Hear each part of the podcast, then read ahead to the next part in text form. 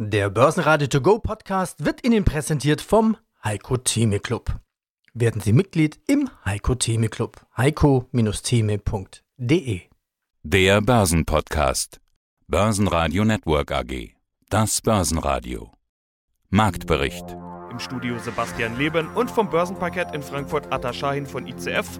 Außerdem hören Sie diesmal Falco Block von der DZ Bank zu den Schlagworten FOMO und DINA. China-Experte Dr. Stefan Albrecht zur Investmentstrategie in China und Börsentagsveranstalter Dirk Mahnert zum Online-Börsentag am Samstag, 13. Juni.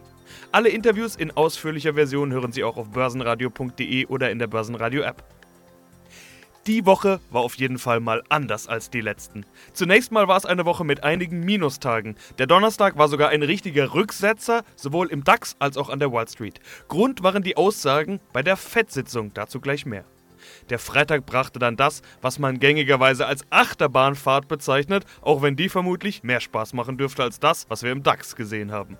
Start im Minus unter 12.000 Punkten, dann ins Plus über die 12.000, mit deutlich positiver Wall Street deutlich ins Plus und komfortabel über die runde Marke. Als der Dow Jones seine Gewinne dann nach und nach abgegeben hat, passierte auch das im DAX. Ich fasse zusammen. Minus, kleines Plus, kleines Minus, deutliches Plus, kleines Plus, deutliches Plus, Minus. Alles klar? Das erklärt auch die unterschiedlichen Zahlen, die in den Interviews genannt werden.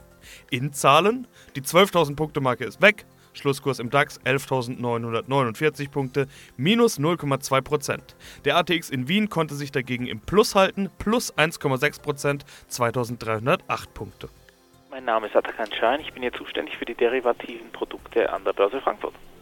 Hallo Atta, schön dich wieder dabei zu haben, denn vermutlich hast du gar keine Zeit, weil es ist ja echt Bewegung drin an den Börsen momentan. Rasanter Anstieg im DAX, plötzlich der Absturz in den USA am Feiertag und wir sind das natürlich mitgegangen. Wer sich eigentlich schon in Richtung DAX 13.000 orientiert hat, der hat sich jetzt plötzlich unter der 12.000 wiedergefunden. Ich habe aber gerade kurz vor unserem Gespräch drauf geguckt und gedacht, was für unter 12.000? Wir sind schon wieder drüber, der DAX zieht schon wieder an. Verrückte Welt. Atta, was ist da los?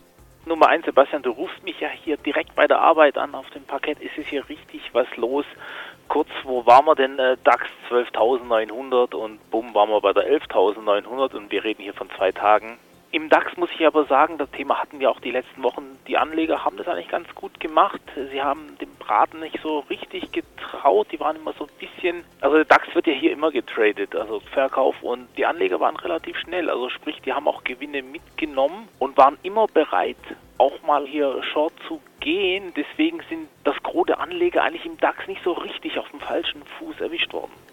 Was hat denn diese Euphorie, die wir in der letzten Woche hatten, jetzt eigentlich gekillt? War das die Fettsitzung oder was war es aus deiner Sicht? Das war glasklar die Fettsitzung am Mittwoch. Ganz einfach das, was wir auch eigentlich die letzten Wochen auch besprochen haben. So arg viel gute Nachrichten gab es eigentlich gar nicht. Und der Herr Paul war doch dann relativ ehrlich und hat einen sehr pessimistischen Konjunkturausblick geliefert wenn ein Herr Trump sagt, ja, alles wird ganz toll, wir haben jetzt sogar zweieinhalbtausend neue Stellen geschaffen, wir sind immer noch bei knapp 40 Millionen arbeitslosen US-Amerikanern. Die Erstanträge sehen wieder so ein bisschen schlecht aus. Die waren, glaube ich, bei 1,5 Millionen. Also so eine, so eine richtig V-förmige Erholung, wie es der Herr Trump haben will, werden wir wohl nicht schaffen. Auch Herr Paul hat da doch zugegeben, dass die Arbeitslosenzahlen wohl nicht sofort und nicht sehr vehement und schnell zurückkommen werden. Und Sebastian, dazu kommt noch, dass hier jeder auf die zweite Welle der Corona-Erkrankungen wartet. In den USA gibt es schon Staaten, wo sie doch wieder äh, relativ schlecht aussehen. All das ist natürlich ein Mix. All das ist ein Mix, der halt nicht gut für einen Aktienmarkt ist. Ja, während wir sprechen, ist der DAX auch schon wieder in den roten Bereich gerutscht, unter die 12.000. Ich glaube, heute könnte ein wirklich spannender Tag werden, aber das lassen wir mal auf uns zukommen. Während wir sprechen, ist es ja noch früh am Tag. Das DAX Trading haben wir jetzt schon angesprochen. Das war natürlich nicht das Einzige, was wir unter den Most Actives finden. Auch beim Öl ist wieder jede Menge Bewegung drin. Klar, wenn die Konjunktur wieder schlechter aussieht, dann geht auch die Fantasie daraus. Was für Ölprodukte habt ihr getradet? Ganz klar, Sebastian, genau wie du es gesagt hast. Wenn der Konjunkturausblick so schlecht ist, dann braucht doch niemand das Erdöl quasi. Die Anleger haben doch sehr auf die Long-Seite gesetzt. Momentan sehe ich hier in unserem Turbo Long Open End of Crude Oil da bekommen die Anleger so langsam ein bisschen Angst und verkaufen auch das Öl. Von den Zahlen her, das war glaube ich auch in dem Bericht vom Herrn Paul, die Erdölbestände sind wieder auf einem Rekordhoch und naja, die Anleger fliehen aus dem Öl. Ja, einen schönen guten Tag. Mein Name ist Falco Block. Ich bin Zertifikatespezialist bei der DZ Bank in Frankfurt, das Spitzeninstitut der Volks- und Raiffeisenbanken und bin auch entsprechend immer wieder bei Interviews dabei, Börsentage, die ja leider aktuell nicht stattfinden, aber deswegen freue ich mich gerne heute mal auf ein Radiointerview zum aktuellen Kapital- und Konjunkturausblick. Jetzt haben wir ja folgende spannende Situation ganz aktuell am Freitag. Der Markt stürzt ab, ob es jetzt Gewinnmitnahmen waren oder anderes. Es sah aus, als geht es deutlich runter. In der, Wall Street haben wir das gesehen, auch bei uns. Und es sah auch so aus, als würde es am Freitag weiter runtergehen. Und dann sind die Käufer aber gleich wieder da. Ganz aktuell, jetzt am Freitag, während wir sprechen, ist der DAX mehr als anderthalb Prozent im Plus statt unter der 12.000, wo wir auch schon waren, sind wir wieder ganz komfortabel über dieser 12.000 Punkte Marke. Wohin auch sonst mit all dem Geld und der Liquidität? By the Dip als Stichwort könnte man vielleicht sehen. Müssen wir uns vielleicht daran gewöhnen? Es ist eine Diskussion, die ich in den vergangenen Wochen immer mal schon geführt habe mit einigen Fondsmanagern und Vermögensverwaltern, dass ich gesagt habe, es ist doch so viel Geld da und so viele sind noch nicht dabei. Immer dieses viel zitierte Geld an der Seitenlinie. Die hoffen doch und beten förmlich um Rücksetzer und Korrekturen, um in den Markt zu kommen. Ist es genau das, was wir heute sehen?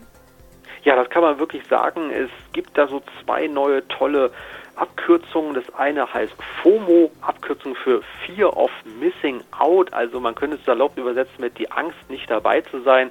Und auch Fondsmanager, so sehr sie nun entsprechend auch, ich sag mal, nach mathematischen Gesetzpunkten und regelbasierten Handelssystemen arbeiten, es sind doch immer noch Menschen, man sitzt zusammen und überlegt, hat man vielleicht die Rallye verpasst. Viele sind vielleicht auch bei tiefen Kursen oder nach kurzen Erholungen wieder ausgestiegen. Jetzt bewegen wir uns natürlich erst zur Mitte des Jahres. Es gibt aber auch, wenn so langsam die Urlaubssaison sich nähert und dann vielleicht viele auch, ja, soweit es denn möglich ist, dann auch mal sich in Urlaub begeben, die fragen, sollten wir uns vielleicht positionieren? Und dann ist eben das große Angst dabei, nicht dabei zu sein. Und deswegen müssen jetzt entsprechend die großen institutionellen Investoren sagen, wenn sie die Chance sehen, vielleicht, auch wenn es nur ein paar hundert Punkte sind, wenn es runtergeht, dann nachzukaufen. Und man darf natürlich nicht ja, unberücksichtigt lassen, es gibt dann auch die ganzen technischen Handelssysteme, also die entsprechend automatisiert handeln und natürlich, wenn so gewisse Rücksetzer da sind von zwei, drei Prozent und die Daten, ich sag mal, zum Kauf wieder sich verbessert haben, dann gleich wieder reinschießen und das natürlich, zumindest gestern, wenn wir uns Deutschland anschauen, auf einem sehr schwach basierten Handelsmarkt, kannte eben zu diesen Rückgängen führen. Heute haben wir einen Brückentag, ist auch wieder die Frage, wie viele sind dann wirklich an den Märkten dabei und da können schon ein paar ich sag mal, starke Nachkäufe eben zu diesen deutlich ansteigenden Kursen führen. Und dann gibt es noch so eine zweite schöne Abkürzung, die heißt TINA und das heißt There is no alternative, was Sie schon gesagt haben. Also wo sollen ansonsten die ganzen Milliarden, beziehungsweise mittlerweile sind wir ja schon im Billionenbereich, was die Notenbanken dort ausgeben, wo soll das ganze Geld hin? Also so viel kann ein alternativer Kapitalmarkt oder sonstiges auch gar nicht aufnehmen und nur die Börsen, auch wenn die Dividenden, ich sag mal, aktuell nicht so optimal sind, versprechen ja wirklich noch Renditechancen. Im DAX waren die Schnäppchenjäger bei den Einzelwerten unterwegs. Die mal wieder stark gebeutelte Lufthansa war am Freitag stärkster Gewinner im DAX, auch die Autobauer konnten zulegen.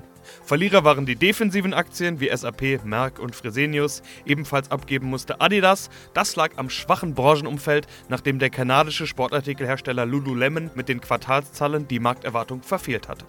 Ja, hallo und guten Tag. Ähm, mein Name ist Stefan Albrecht. Ich freue mich sehr, Ihnen heute wieder ein bisschen was zu dem Thema Asien und China zu erzählen. Ganz kurz zu meiner Person als Hintergrund. Ich war 20 Jahre bei McKinsey, war dort auch ein Senior-Partner und habe von den 20 Jahren 15 Jahre in China gelebt und gearbeitet. Habe also einen sehr guten Einblick, was dort passiert, was dort gut läuft, was dort schlecht läuft habe auch sehr viel äh, mit den besten chinesischen Unternehmen gearbeitet, habe gesehen, wie die sich entwickelt haben und habe basierend auf dieser Erfahrung entschieden, gemeinsam mit dem Professor Bayer von Morgenstern und gemeinsam mit Akatis einen Asienfonds speziell für deutsche Anleger aufzunehmen. Sie sind ja auch als Investor dort tätig, äh, haben einen Asien- und China-Fonds, wie eingangs erwähnt. Mit vielen Fondsmanagern und Vermögensverwaltern habe ich in den vergangenen Monaten darüber gesprochen, ob und wie sich ihr Investmentverhalten und die Strategie durch Corona vielleicht auch geändert haben. Einige haben mir dazu auch gesagt, ja, es hat sich tatsächlich was geändert, beispielsweise, dass der Fokus mehr hin zur bilanziellen Zahlenstärke geht, weniger auf Themen wie Dividendenrendite. Sieht man ja jetzt, dass eine Dividende schnell auch mal ausfallen kann, wenn ein Black Swan entsteht und so weiter. Hat sich bei Ihnen irgendwas geändert durch diese Corona-Zeit? Jetzt speziell mit Blick auf chinesische Unternehmen? Ja, das müssen wir ganz klar sagen, weil Corona natürlich, ich meine, das Buzzword ist natürlich ein New Normal. Also Corona hat in einigen Industriebereichen schon wirklich die Industrie einen echten Schritt nach vorne gebracht und wird das auch anhaltend in den nächsten Jahren so äh, sehen.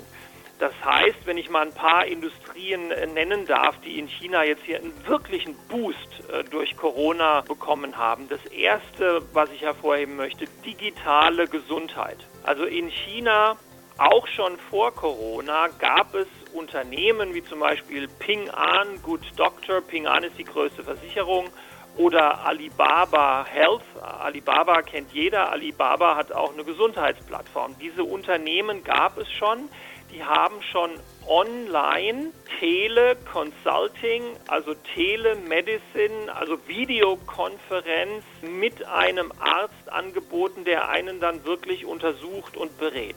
Sie können auf dieser Plattform auch Medikamente bestellen, die dann direkt geliefert werden. Also ein wirkliches Portfolio an digitalen Gesundheitsservices.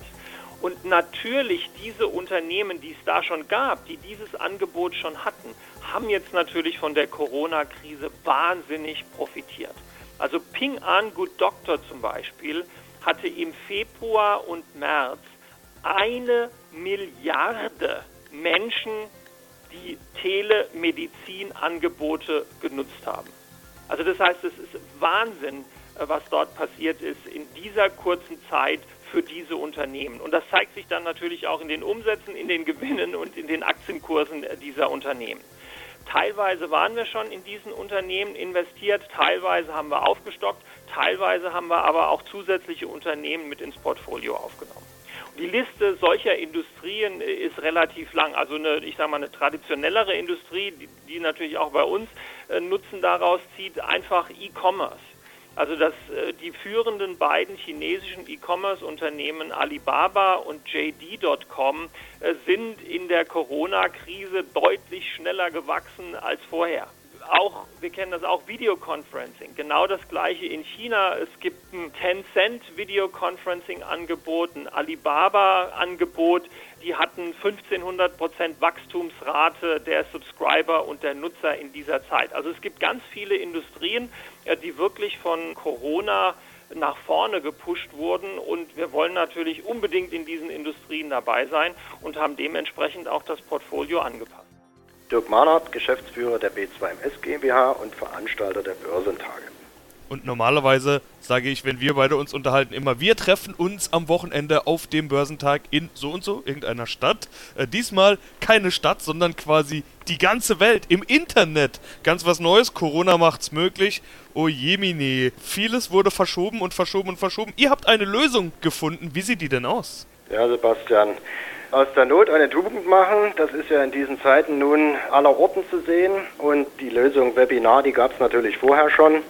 Aber wir wollen natürlich auch unseren lieben Börsentagsbesuchern, die Land auf und Land ab natürlich auch auf Informationen warten, was bieten. Und so haben wir gesagt, bis wir wieder physisch Veranstaltungen machen können, machen wir einfach mal einen Börsentag online, so haben wir das jetzt genannt. Es gab schon einen als Test im Mai und nun wird morgen die zweite Auflage stattfinden. Okay, was wird da geboten? Normalerweise sind wir die Börsentage bei euch ja gewohnt mit allerlei Ständen und so weiter. Diesmal gibt es äh, Vorträge. Wer ist alles dabei? Genau, also Messestände gibt es natürlich keine beim Webinar, aber wir haben uns gedacht, ein paar interessante Referenten wieder zu Wort kommen zu lassen und da machen wir, wie man es bei den Börsentagen gewohnt ist, wieder einen Querschnitt ja, durch Assetklassen und interessante aktuelle Themen. Morgen gibt es fünf Referenten unter anderem ist äh, der Professor Polleit von Degussa dabei, da geht es natürlich um das Thema Edelmetalle. Dann haben wir unseren ETF-Experten Meyer Zedreva von Luxor, von der Börse Stuttgart ist ein Kollege da, von der DZ Bank und nicht zu vergessen vom Kölner Börsenverein, den Dirk Arning. Weil jetzt wäre nämlich der Börsentag in Düsseldorf gewesen und da sind die Kollegen dort aus Nordrhein-Westfalen ja auch immer mit dabei und deswegen haben wir dort ein bisschen Lokalcouleur mit eingebaut und er wird sicher auch einen guten Vortrag machen.